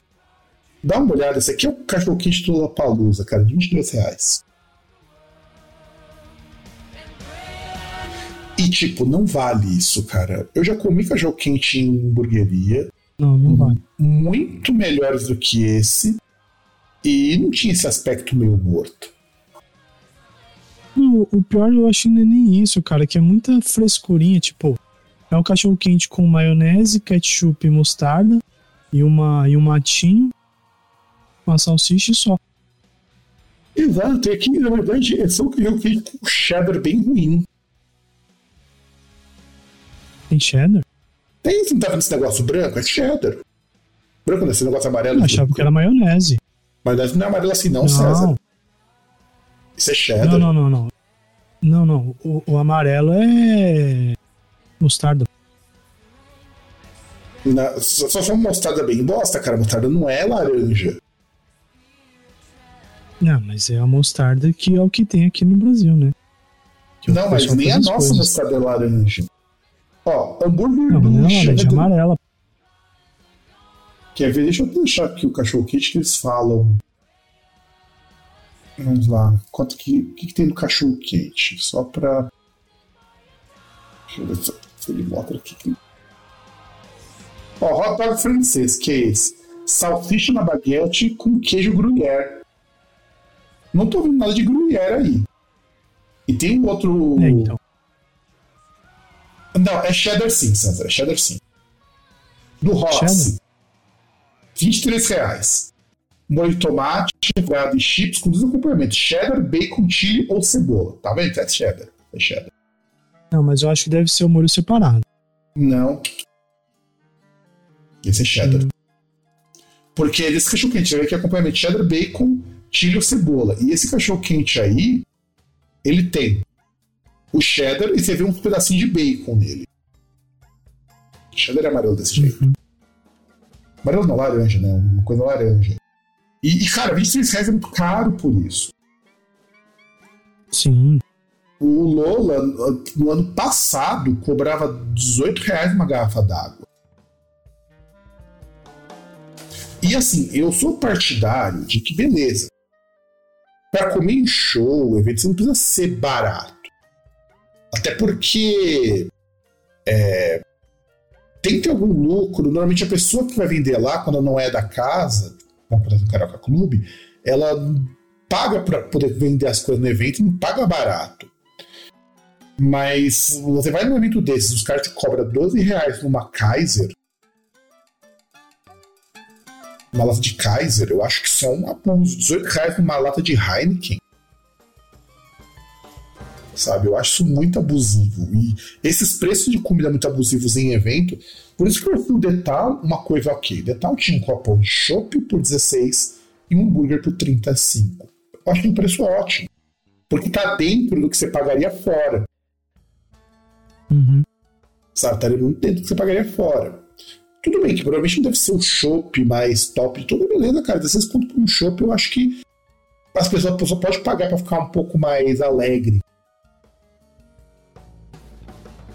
Que o meu tio comprou, que o meu tio foi no Detal semana passada. Tá todo alegre lá de Detal, porque minha prima comprou pra ele o ingresso, pra ele e pra, pra mãe dela, né? Minha tia. Só que minha tia falou que não ia querer ir, não. Aí meu tio foi, levou de carro, ela pegou esse ingresso. E aí, outra coisa que eu acho que torna o evento elitizado, eu acho que é o fator mais forte nisso, evento show, né, não só o evento, lugar onde acontece essa bagaça. E, e é aqui que nós temos um problemão. São Paulo é muito carente enquanto estado, enquanto cidade também, mas enquanto estado, de você ter opções de, de lazer sem você ter que ir para o centro ou para as regiões nobres. Por exemplo, tem a Unimed com Hall, eu não lembro, acho que Unimed alguma coisa, não lembro qual é o nome que ele está lá, que era o antigo Credit Card Hall. Aquele lugar é lindo para você ir, é maravilhoso, mas você só chega lá de carro. O ônibus não te deixa nem perto, o ônibus deixa longe pra caralho dali. E tem show que acontece lá, shows muito hum, sofisticados acontecem por lá. Mas aí, beleza. Vamos supor que você não vai lá pro, pro Unimed, pro Pato Unimed. Tem o Espaço das Américas. O problema do Espaço das Américas é que aquilo ali não tem. Você tem que dar estrutura. Normalmente shows são mais caros lá. Porque aquilo ali é um galpão de eventos, não é um galpão de show. Então, você tem que montar as coisas. Uhum. Mas é um lugar bom. Eu acho de todos os lugares que você pode fazer evento, Espaço das Américas é o melhor lugar possível, porque ele é amplo. É. Não, então, e porque é aquele negócio, né? Você saiu, você vira pra direita, você tá na estação de metrô. Metrô, tem uma caralhada de coisa. Você vira pra esquerda, você tá na, no corredor de ônibus que vai pro centro. Sabe? Não, e aí ali você tem. E ali você tem metrô, trem e terminal de ônibus, terminal, terminal rodoviário. Então, aquele é o melhor. É, terminal rodoviário ainda, né? Esse é o problema. A, além de ter o terminal de ônibus municipal, tem o terminal rodoviário, que se o cara quiser vir de outro lugar, o cara vem, desce, come alguma coisa lá, vai pro show, pega o ônibus e volta para casa. Sim. Não, terminal rodoviário, terminal de ônibus municipal e intermunicipal. Terminal lá é bem grande. Você pode pegar o trem, pode pegar o metrô. É ótimo, para voltar para casa é ótimo aquilo ali. Só que é difícil você conseguir o espaço. O espaço é difícil, ele é, ele é um galpão de evento, então ele é bem disputado para evento. Praticamente todos os semana tem coisa lá. Tanto que não por acaso o show do King Crimson que teve no Brasil foi lá. Só que foi numa quinta-feira, que era um dia que não dava pra ir. Quinta não, sexta-feira, um dia que eu trabalhava à noite. Outro problema, vai. Beleza, agora vamos pensar no Via Marquês, que é um lugar bom para show. Longe para Bourbon, só vai, a única coisa que passa de frente é o ônibus que vai lá para Bourbon. O ônibus da Barra Funda. E nem compensa pegar esse ônibus para voltar se você tiver que pegar o trem ou o metrô. Nem compensa porque ele demora muito para chegar no meio da estação. Porque ele não vai até. Porque dali você ia, ia parar lá no Marechal Deodoro. Dali. Eu sei que algumas pessoas que conheci precisavam pegar o ônibus, mas o ônibus fica na portinha. É, é ali do ladinho, tem um ponto de ônibus, mas é longe da estação. Você tem que andar uns 20 minutos. Eu, quando teve show lá do Overload, que eu fui uma vez lá, mas não fui duas, uma, uma, uma eu até consegui um VIP ali porque eu tava conversando com o Eric. É, cara, é longe. Quando acabou o festival, no ano que eu fui ver o. Que, alça, que, teve alça, essas coisas, eu fiquei com um cagaço de não conseguir voltar para casa naquele dia. Porque o show vai acabar 11 horas. Então é, é um lugar meio foda pra dar. Eu tinha que andar 20 minutos só pra poder chegar no terminal. E é longe do terminal. Só era no sábado, o sábado era tranquilo para voltar. Porque até em Santo André, o Santo André de semana o último ônibus sai uma hora da manhã. Então dava tempo tranquilo. Aí você vai ter o Carioca Clube, que é um lugar ótimo, mas o problema é que ele é a Brigadeiro. E a Brigadeiro tem um problema de que, dependendo de que horário que você sai de lá, é, não é tão fácil de voltar. Aí tem um lugar, é um dos melhores lugares também para ir em termos de acesso. Eu acho tranquilaço. Porque coladinho com a linha amarela dele, você vai pra qualquer lugar rapidinho. E acabou, cara. E outro vai ter um monte de lugar pequeno. Tem um lugar de Barra Funda agora, que eu não lembro o nome, que é um lugar ruim pra ir. Lado da Tatuma eu achei muito ruim. E você não tem mais opções. Você não tem opção, por exemplo, aqui eu moro em Santo André.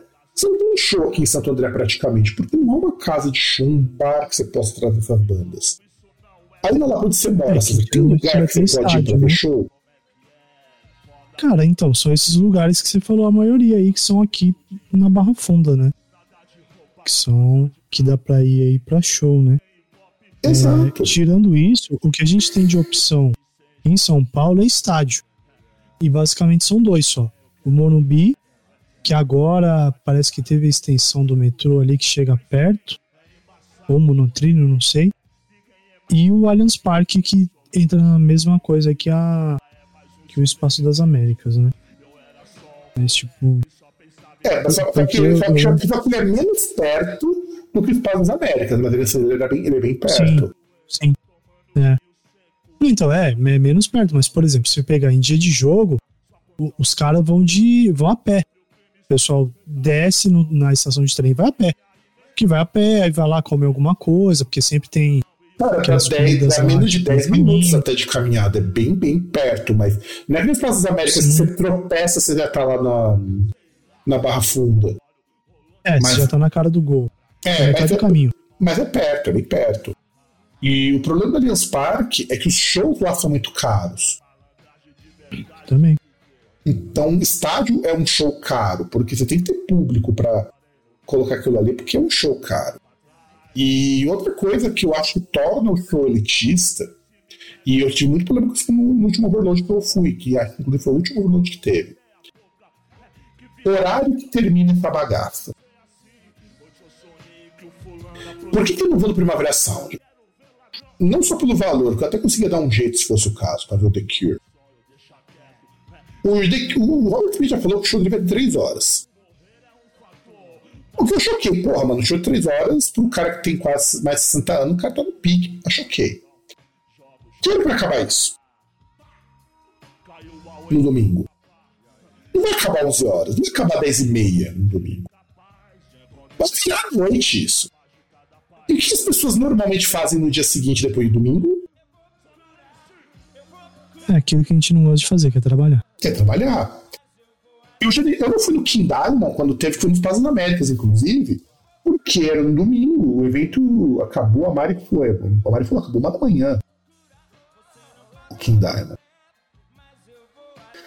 Então, como que eu vou num evento que o horário não é acessível para quem trabalha? E hoje eu tive meu problema com o overload, que inclusive o cara veio reclamar comigo. É, teve show do Catatônia. O show do Catatônia foi começar às 11 horas da noite, no domingo. Eu falei, cara, eu tenho que acordar no dia seguinte para trabalhar, não vou poder ver esse show. E falei, isso é um desrespeito com quem trabalha. Eu falei isso pro, pro dono do evento. Evento, inclusive, eu não paguei, isso aí foi de graça. Eu falei, isso é um desrespeito. Porque uma coisa é sábado, começar às 23. Que o show acabasse meia-noite, você consegue voltar para cá. Mas às 23, tendo que acordar às 5 da manhã no dia seguinte, dá não, cara. É, você acha que minha crítica foi justa quando eu falei que isso é um horário desrespeitoso para terminar um evento de domingo? Ah, cara, faz, faz sentido, porque assim, para mim, evento domingo que termina tarde só faz menos só não faz menos sentido que evento durante a semana. Sabe? Porque evento durante a semana, tirando quando você tem feriado, essas coisas, cara, não, não faz sentido. É pra, é pra quem não trabalha. É. é... Não, é e assim, ou para quem tem transporte próprio, para quem vai de Uber, ele pode pagar. Sabe por quê, cara? É, fora do Brasil, é muito comum o show começar às sete da noite. Muito comum. Começar às sete e acabar às dez. Por que não tem isso aqui em São Paulo? Sabe, por que razão os shows precisam começar tão tarde? É, porque assim, se fosse um lugar que tivesse transporte 24 horas, coisa que São Paulo até deveria ter, mas não tem, até faria sentido, mas não tem, cara. Porque, assim, é, o que a gente tem são algumas linhas em algo meio incipiente, assim, que você tem rodando 24 horas. Você tem alguns ônibus que rodam de madrugada e só. Isso falando cidade de São Paulo. É, outras cidades já eu imagino que não tem. É, Santo André, eu sei que uma linha que passa aqui em casa é 24 horas. Só que passa de uma em uma hora, quando depois das, da uma. Então, assim. Não, então, dá, tudo bem. Passar de uma em uma hora dá para entender. Por exemplo, você pega aqui. Você tem dois exemplos aqui. Você tem um tanto, tanto a linha que vai do Terminal Lapa para Praça Ramos, como do Terminal Perituba para Praça Ramos. Quando chega de madrugada, o ônibus ele sai da Praça Ramos, para no Terminal Lapa e vai para Pirituba. E na volta ele faz a mesma coisa, para poder ter isso aí de madrugada. E tem um outro que vem para cá, que vai para o Parque Dom Pedro, que, que ele também roda de madrugada. E é esse esquema que você falou, é um a cada hora. Tem, mas também não é aquela coisa que diga, nossa, tem num ritmo, numa frequência assim, sabe? Que dá não. pra você confiar. E eu até, eu até entendo, porque não é tanta gente, pelo menos agora. Na cidade de São Paulo é mais, mas aqui em Santo André não é tanta gente que precisa. Tanto que eu sei que eu, eu descobri que tinha esse ônibus porque tem um pessoal que trabalha no boliche aqui do shopping. E o boliche ele fecha uma da manhã, duas. E quando essas pessoas voltam para casa? É para atender as pessoas que existem ônibus. E beleza, né? Beleza. É, só que não faz sentido, sabe? Eu acho que os shows começam muito tarde e acabam muito tarde. Mas você começa a perceber essa coisa de elitizado, porque quando eu reclamei com o Cardoso, ele falou: ah, não, o show vai acabar quase meia-noite. Ah, não, 11 horas não é tarde. Ele tá no cacete, cara. Eu acordo 5 horas da manhã no dia seguinte. Muita gente foi embora comigo nesse dia. E quem, quem ia conseguir ver o show? Quem tem carro, quem tá no hotel, porque não é de São Paulo, ou quem não vai trabalhar no dia seguinte. Eu tive que ir embora. Eu tive que ir embora porque eu não tenho carro. Eu tinha carro, ficava. Mas não deu, eu não vi o show do Catatone porque os caras foram acabar 23 horas. Diferente do Munspel. Quando fui ver o Munspel foi num domingo, no final do Inferno Clube, que é, aliás, Inferno Clube é um ótimo lugar pra você ir. É um lugar super acessível, os shows eram baratos. Acho que eu paguei 100 reais, 120 no show do Monstro. O show começou às 9 e acabou às 10 e meia. 10 e meia é um horário ótimo para voltar.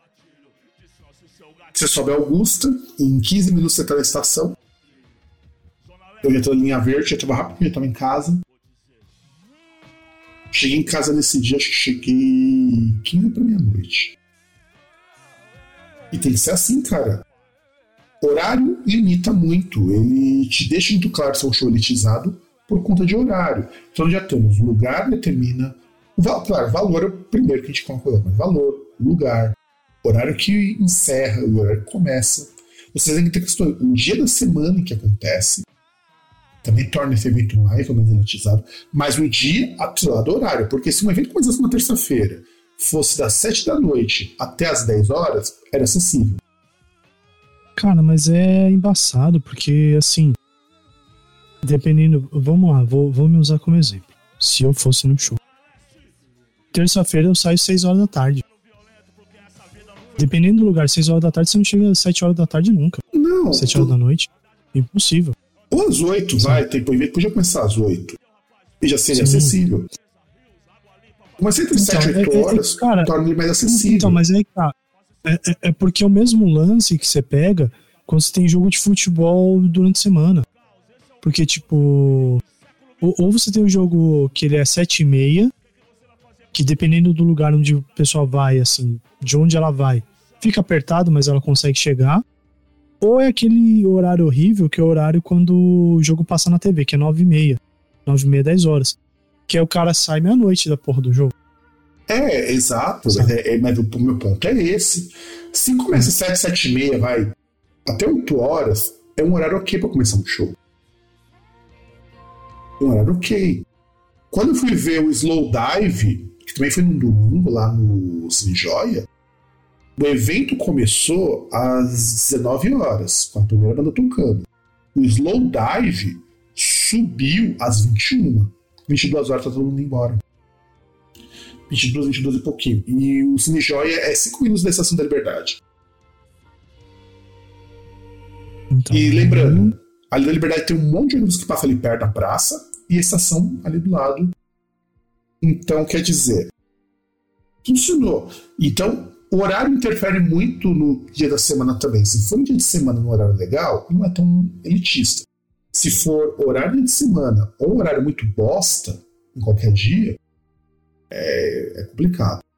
E tem algum elemento que torna esses eventos elitistas, esses shows, na tua opinião?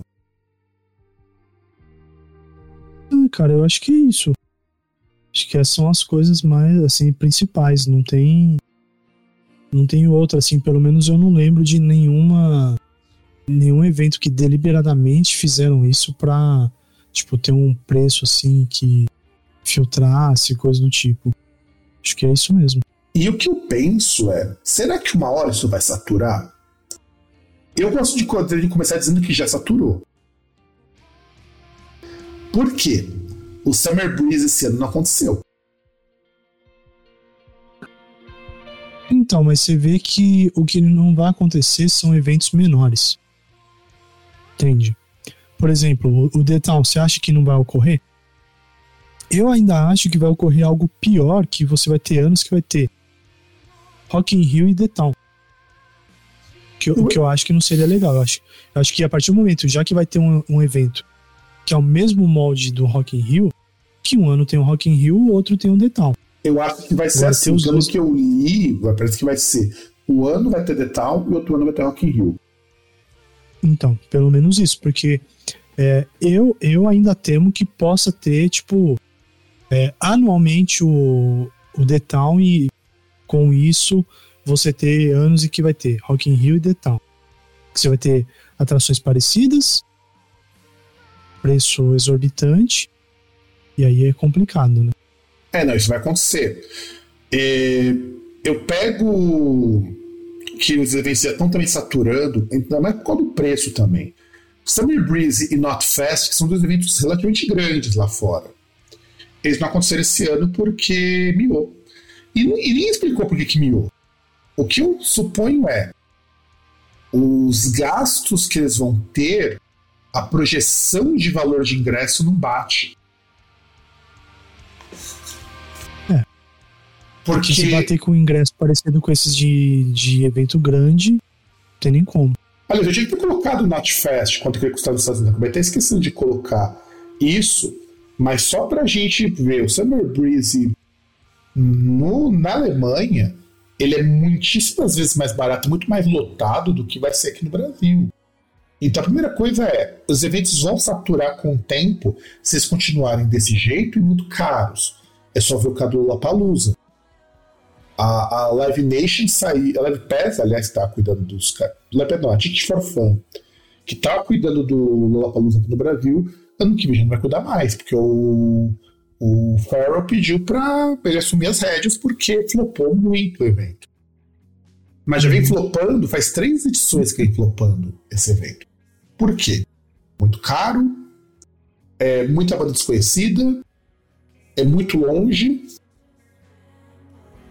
Aliás, tá aí esse ponto que. Ah, se bem que isso aí não elitiza, né? Mas. É, que é meio complicado nesses festivais, que assim, que você tem aqueles chamarizes, mas tem um monte de banda que, cara, você não entende por que, que tá lá. Sim, sim. E, ou, e ou aí... seja, aumenta o sentimento de que a pessoa tá gastando muito num negócio que não vale. E aí, vamos pro nosso último ponto, que na verdade eu até, eu até falar dos shows solos, se tem espaço, mas na verdade eu acho que é muito cedo pra gente pensar se vai ter espaço para show solo ou não, porque os shows estão começando a voltar no Brasil ainda, então ainda tá meio. Embora eu ache que vai ter muito pouco show solo no Brasil, como a gente já tá tendo aqui, porque esses festivais todos, praticamente um por mês, já tá engolindo muito show pequeno. Ou eles vão ter que fazer aqueles shows muito pocket, tipo da. Da ANEC com o Marquetala, que acho que vão tocar lá no manifesto. É, é, tipo, é tipo assim que vai, vai ter show solo. Mas o que poderia ser feito para que esses shows, esses eventos ficassem menos elitizados? A primeira coisa é aumentar a quantidade de espaços de lazer fora dos centros das cidades. Tira o Paulista, tira o Barra Funda, você praticamente não tem lugar nenhum no estado de São Paulo para ir ver show. O que mais que você acha que a gente pode fazer para tornar esses ingressos menos caros? É, então, é, é, que é complicado que nesse ponto é uma coisa que não, é, não são os organizadores que podem mudar, né? E isso que é complicado, né? Que é porque assim, você tem outros espaços, mas que não são espaços próprios para isso, né? Igual, por exemplo, você pegar o AMB, tem, tem outros locais, mas. Inclusive, já teve, show na, já teve show na AMB, inclusive. É um lugar muito bacana para ter show. Não é um lugar fácil de chegar, mas normalmente o AMB oferece transfer. É só você ver a Não, mas é, é mais ou menos, sabe? Não é, não é tão complicado assim, porque ele fica num perto assim de de um assim bem servido de transporte, sabe? Sim, mas tem ônibus, tem ônibus, espaço. tem ônibus que sai da porta dali. Você, tem, você é diferente de uma avenidona que tem ônibus, é fácil de você chegar lá. Uhum. E se você for a pé, tiver um pouco de coragem, em 30 minutos você tá na na barra, você tá na no Tietê ali. Sim. Então. E, assim, eu acho que pra. Cara, eu, eu acho que teria que ter aí parte governamental também algum estímulo, mas assim, estímulo com contrapartida.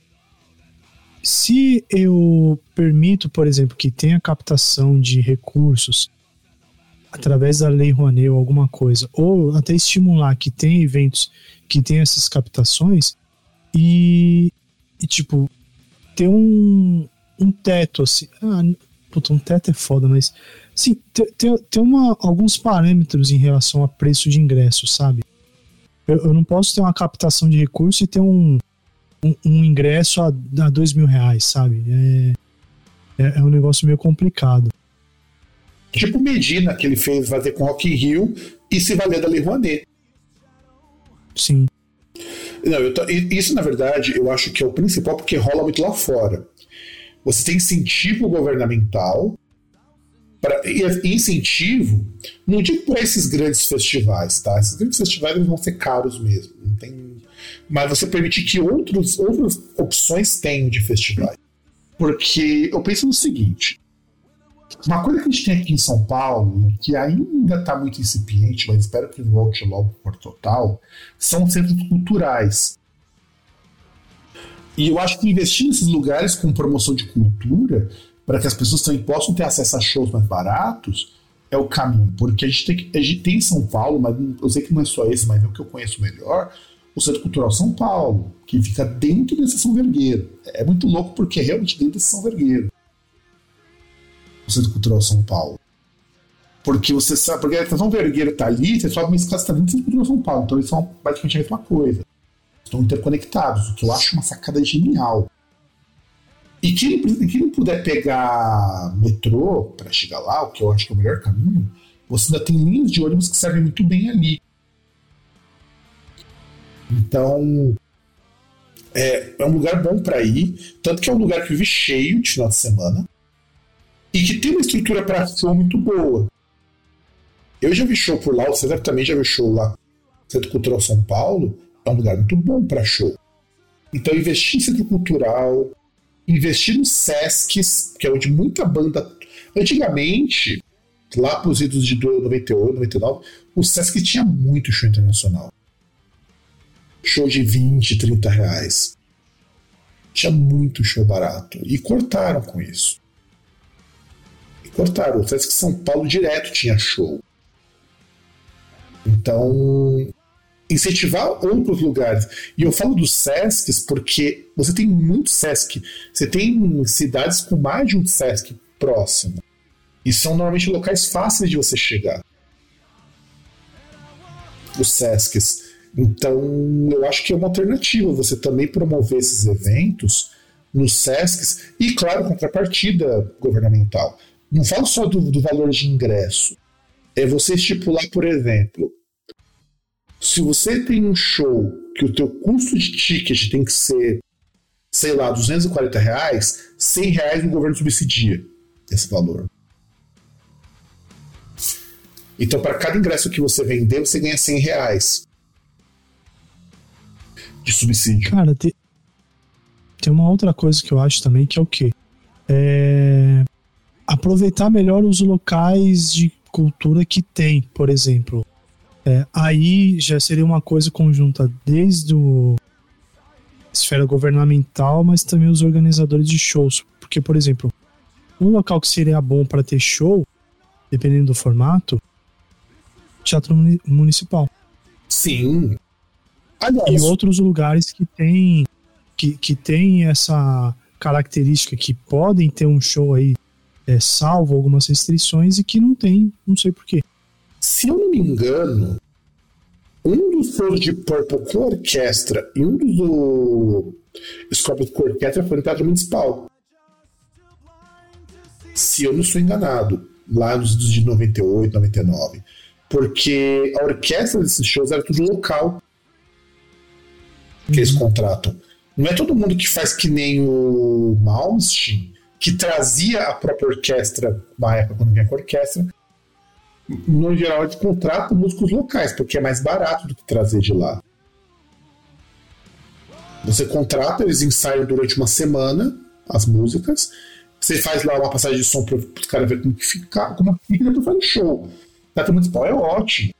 Não é um lugar que eu acho tão acessível assim, que eu achei super do Teatro Municipal, mas é um local ah, muito, muito mais fácil de você pô. chegar do que um do que um Via Marquês, do que um Unimed Hall. É muito mais fácil. Eu não acho tão acessível porque ele não é tão perto de estação quanto deveria. Mas é fácil de chegar. É fácil. Você não vai, você não vai ter que andar 20, 30 minutos. Eu acho meio foda o caminho para chegar até lá, que se for muito de tarde, eu acho meio perigoso ali. Não, então. Aí tem esse problema, a questão de horário, mas são coisas que precisam ser vistas, mas, porra, é um lugar que eu acho que deveria ter. Deveria ser uma opção. Sim, a maioria dos shows que a gente tem aqui no Brasil caberiam muito bem no teatro natural. Inclusive, é, na Europa, é muito frequente teatros serem usados para shows. Porque é bom pro teatro, porque o teatro ganha uma grana aí. Normalmente o aluguel do teatro é mais barato. O problema de teatro é que tem algumas coisas que você tem que tomar cuidado. O som não pode ser tão alto porque pode danificar alguma construção ali. Ah, mas ó, a Elza Soares, ela tá gravando o último disco dela de ela morrer, ela gravou lá no Teatro Municipal de São Paulo. Uhum. Então quer dizer. Aliás, eu até lembrei um. Eu, eu lembrei um outro lugar que tem show também, só que não muda muito que geralmente tem, que é o Memorial da América Latina. que fica praticamente do lado do Espaço das Américas. Exato, bem lembrado, onde também tem, tem muito evento. É do mesmo dono, inclusive. O Memorial da América Latina, ele é um pouco mais longe do que o Espaço das Américas, mas, tipo, é coisa de uma esquina. Não, ele é mais perto da estação. Mas é coisa de uma esquina a distância entre Você, você muda um pouco de direção só, mas, cara, é. É coisa de uma É esquina. assim é- cara. Você, é, E o Memorial da América Latina ele é maior ainda do que o Espaço das Américas. Ele é Sim. maior ainda. Ele é maior ainda. É fácil de chegar. Eu já fui em evento lá no, Isso. nos dois. É muito facinho de chegar. E, e sem contar que você tem a opção tanto de fazer dentro do, no, na área coberta, dentro do teatro, ou ao ar, ao ar livre também, né? É, bem lembrado. O Memorial tem a parte externa. Dá pra fazer um open air muito bom ali. Geralmente é o que fazem lá, show. Eu, eu não sei o que que era quando tinha show, mas geralmente show que fazem lá é no, no externo mesmo. Então, e normalmente esses shows são, são eu, se não me engano, são shows de artistas mais do tipo forró, essas coisas. Mas assim, é, não, é, não deve ser um lugar caro, porque se o pessoal de evento aluga tudo com frequência, não deve ser caro aquele lugar. Então, só que você tem que montar a estrutura, né? A estrutura não tem lá. O problema desses espaços como as das Américas ou Memorial da América Latina é que eles não têm estrutura própria para show. Mas eles poderiam ter. Se os caras começam a alugar muito, eles também começam a investir nisso. Porque é uma grana mais que você pode cobrar. Se o seu espaço está preparado para isso, você não tem que trazer, você pode cobrar mais isso.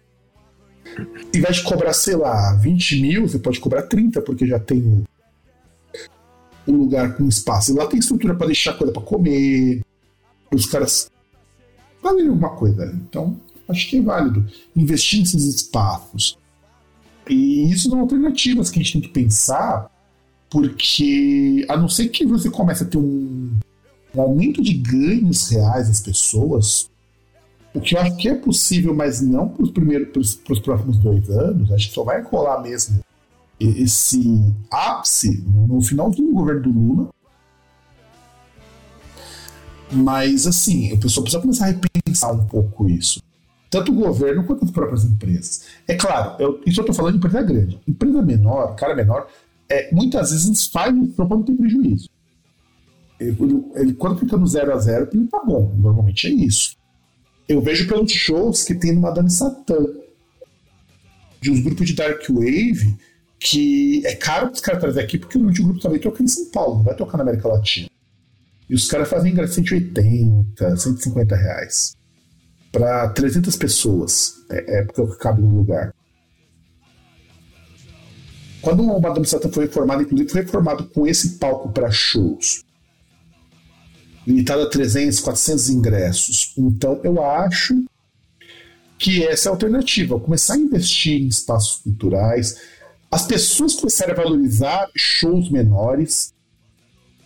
Porque tem isso também. É, o Centro Cultural Santa Cecília, que nem sei se existe ainda, era um espaço que era muito bom, você pagava tipo 30 reais para entrar. E é do lado de Santa Cecília. Você sai de Santa Cecília, você subir uma rua para chegar lá. Então é isso. Eu acho que quando a gente fala de ingressos, de eventos, de festivais, o preço não é só o que torna ele elitista, mas a gente tem que pensar: será que esses festivais a longo prazo vão conseguir ser viáveis? O, o Notfest e o Summer Breeze já viram que o buraco é mais embaixo. Eu vou ter que concorrer com um monte de evento que vai acontecer todo ano. Vou ter que concorrer com o Lollapalooza de novo, talvez o Detal, e eu duvido que o Detal seja cada dois anos, como o pessoal vem falando. Eu acho que o Medina vai fazer todo ano, porque nem o Rock in Rio é ano sim, ano não. É muito comum o Rock in Rio ficar dois, três anos sem acontecer. Eu acho que vai acontecer no vácuo do Rock in Rio. Enquanto tiver os vácuos do Rock in Rio, ele vai acontecer. Você vai ter um monte de evento acontecendo, sem contar, a gente não contou os eventos fora de São Paulo, abre pro rock e tal, que ele consegue ser um evento legal e acessível, porque a prefeitura ali no Abril pro Rock tá muito em cima, é uma parceria muito foda. E é isso, cara. Eu acho que a gente fala sobre show, essa pauta surpresa, pauta bomba. É, bom, nossos recados é você entra no contato groundcast.com.br para mandar um e-mail para mim. Ou você comenta aqui na postagem do podcast, inclusive a gente lê o seu comentário, com o seu comentário se você fizer isso. Temos o groundcast.com.br, que é o nosso site. Se você estiver ouvindo de algum agregador ou de algum serviço de streaming, dá um page view pra gente, porque ajuda bastante o, o trabalho. A gente tem também é, Groundcast no, no Facebook e no Instagram, no Twitter que agora é X, né? No Twitter. E a gente vai estar tá lá no, no Instagram como Groundcast Brasil, porque tem um build ali que é Groundcast, uma taxa de post. E é isso. É, eu, quero, eu deixo um grande abraço para todo mundo. E César, dê o seu último recado pro pessoal. Ah, beba bastante líquido. É, não gaste muito tempo se irritando com filhos da puta. Sei lá, né?